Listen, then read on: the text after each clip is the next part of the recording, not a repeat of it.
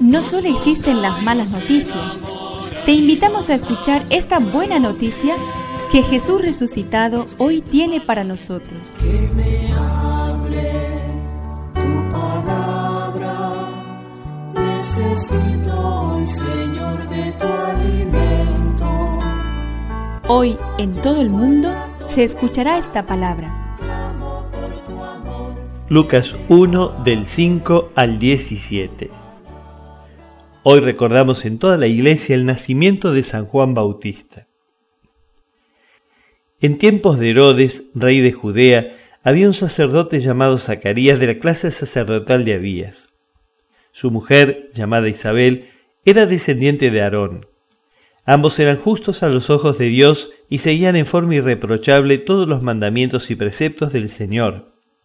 Pero no tenían hijos porque Isabel era estéril y los dos eran de edad avanzada. Un día en que la clase estaba de turno y Zacarías ejercía la función sacerdotal delante de Dios, le tocó en suerte, según la costumbre litúrgica, de entrar en el santuario del Señor para quemar el incienso. Toda la asamblea del pueblo permanecía fuera, en oración, mientras se ofrecía el incienso. Entonces se le apareció el ángel del Señor. Zacarías quedó desconcertado y tuvo miedo. Pero el ángel le dijo, no temas, Zacarías, tu súplica ha sido escuchada. Isabel, tu esposa, te dará un hijo al que llamarás Juan. Él será para ti un motivo de gozo y de alegría, y muchos se alegrarán de su nacimiento, porque será grande a los ojos del Señor.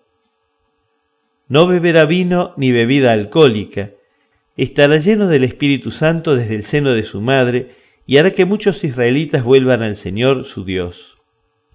Precederá al Señor con el espíritu y el poder de Elías, para reconciliar a los padres con sus hijos y atraer a los rebeldes a la sabiduría de los justos, preparando así al Señor un pueblo bien dispuesto. Que me aliente tu espíritu,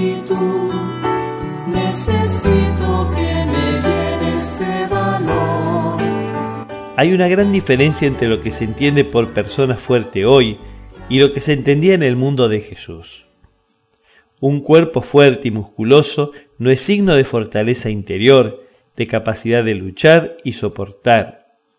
Y por el contrario, muchas veces una presencia menuda puede albergar una persona recia ante el dolor y las frustraciones.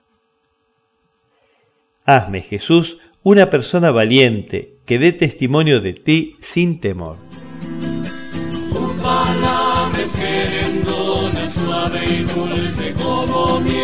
Es una contribución de la parroquia catedral para este año misionero diocesano.